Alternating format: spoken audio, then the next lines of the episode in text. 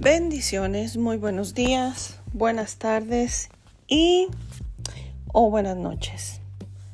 Les agradecemos una vez más que nos permita llegar hasta ese lugar donde se encuentran, ya sea en casa, ya sea en un medio de transporte, en la oficina, sea donde quiera que estés. Gracias y que seas grandemente bendecido y bendecida. Quiero agradecer a cada uno de ustedes por su atención a este breve mensaje titulado La evidencia.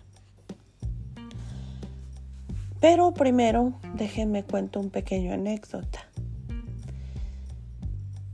Usualmente en el ramo forense, los detectives y o personas asignadas a dicha investigación o a ciertas investigaciones buscan información y pruebas tangentes para llegar a tener el veredicto de sus, bueno, más bien de sus hallazgos o sucesos, del por qué pasa lo que pasa o por qué sucedió lo que sucedió.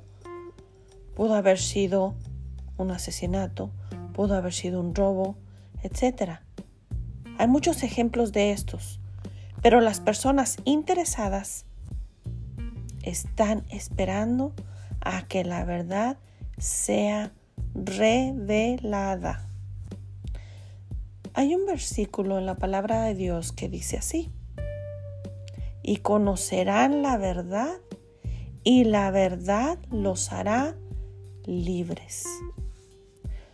Como seres humanos todos queremos la verdad. Hay una pregunta y comentario que se me hizo y es este. Yo no creeré en Dios hasta que no haya evidencia tangible de su existencia. Y bueno, lo que inmediatamente se me vino a la mente fue, ¿qué más evidencia quieres? Hay toneladas de evidencia alrededor de nosotros. Los cielos, la tierra, el universo. Y no nos vayamos tan lejos nosotros mismos, nuestro cuerpo, nuestro ser.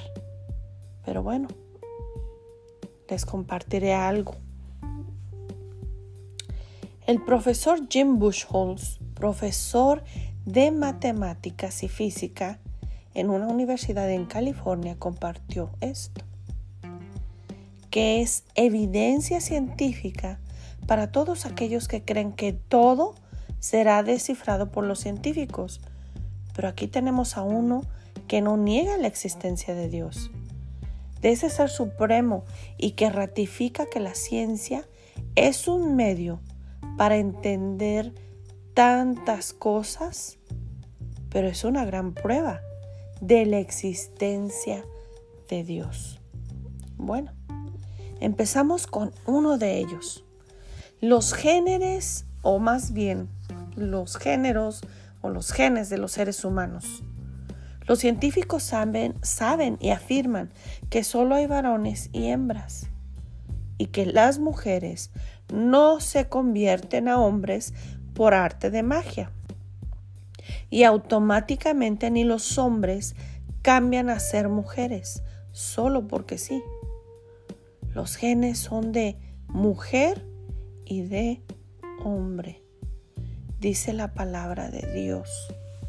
Y creó Dios al hombre a su imagen. A imagen de Dios lo creó. Varón y hembra los creó. También el doctor hace el comentario acerca de algo que Einstein comentó. Ustedes saben quién es Einstein, ¿cierto? Bueno, él menciona algo acerca de la relatividad cuando en un tiempo el relativismo moral empezaba a tener auge y no había lo correcto absoluto y lo incorrecto absoluto. Y Einstein dice definitivamente, es que hay absolutos correctos e incorrectos. No importa el medio ambiente en el que hayas nacido. O naciste hombre y eres hombre. Naciste mujer, eres mujer. Y no es que Dios se haya equivocado.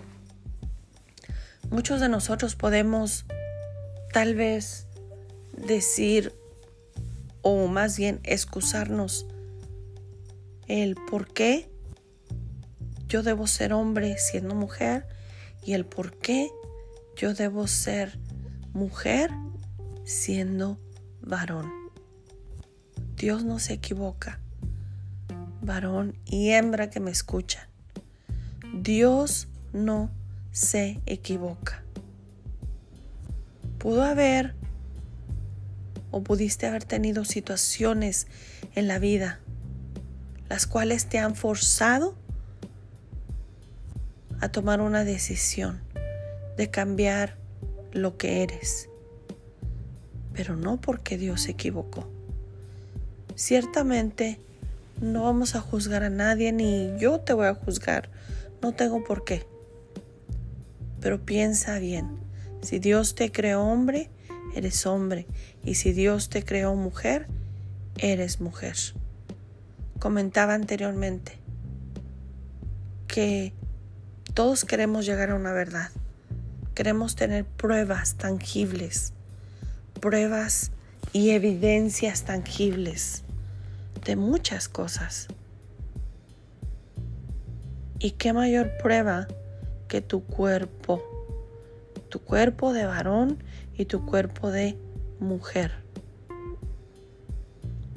Tienes un regalo hermoso para ti varón y para ti hembra que nos escuchas y que tal vez tienes dificultades tratando de identificarte con los demás.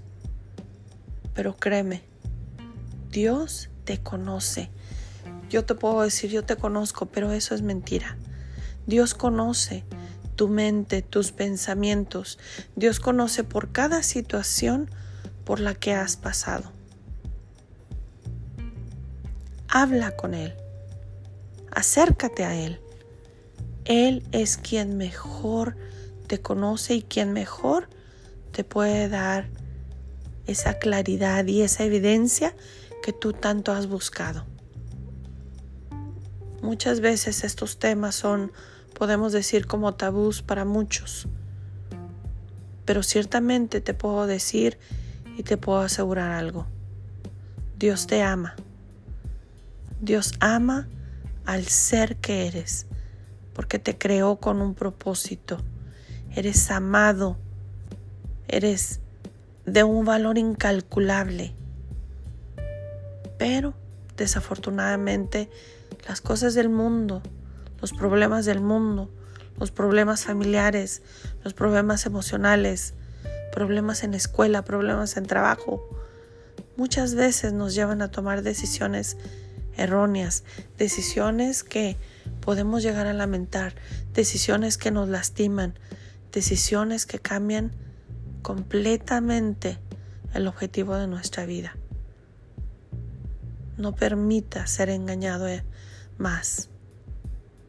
Busca las evidencias, pero qué mayor evidencias que como lo comenté, busca a Dios y que sea Dios quien te muestre el camino.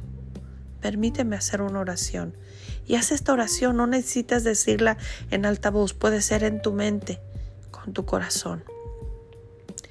Padre nuestro que estás en el cielo, santificado sea tu santo nombre. Señor, te damos gracias por tu palabra. Gracias, Señor, porque nos has permitido escuchar este breve mensaje. Señor, te pedimos perdón por nuestros pecados, perdón por nuestros malos pensamientos, por nuestras malas acciones. Perdónanos, Señor. Hoy, Señor, aceptamos a tu Hijo Jesucristo en nuestro corazón como el único y suficiente Salvador pues Él es quien murió en la cruz para pagar por nuestros pecados, nuestras enfermedades. Señor, escribe nuestro nombre en el libro de la vida. Te lo pedimos en el nombre de Jesús. Y gracias te damos, Señor, porque tú eres quien nos guías en todo camino y a toda verdad. Gracias en el nombre de Jesús. Amén.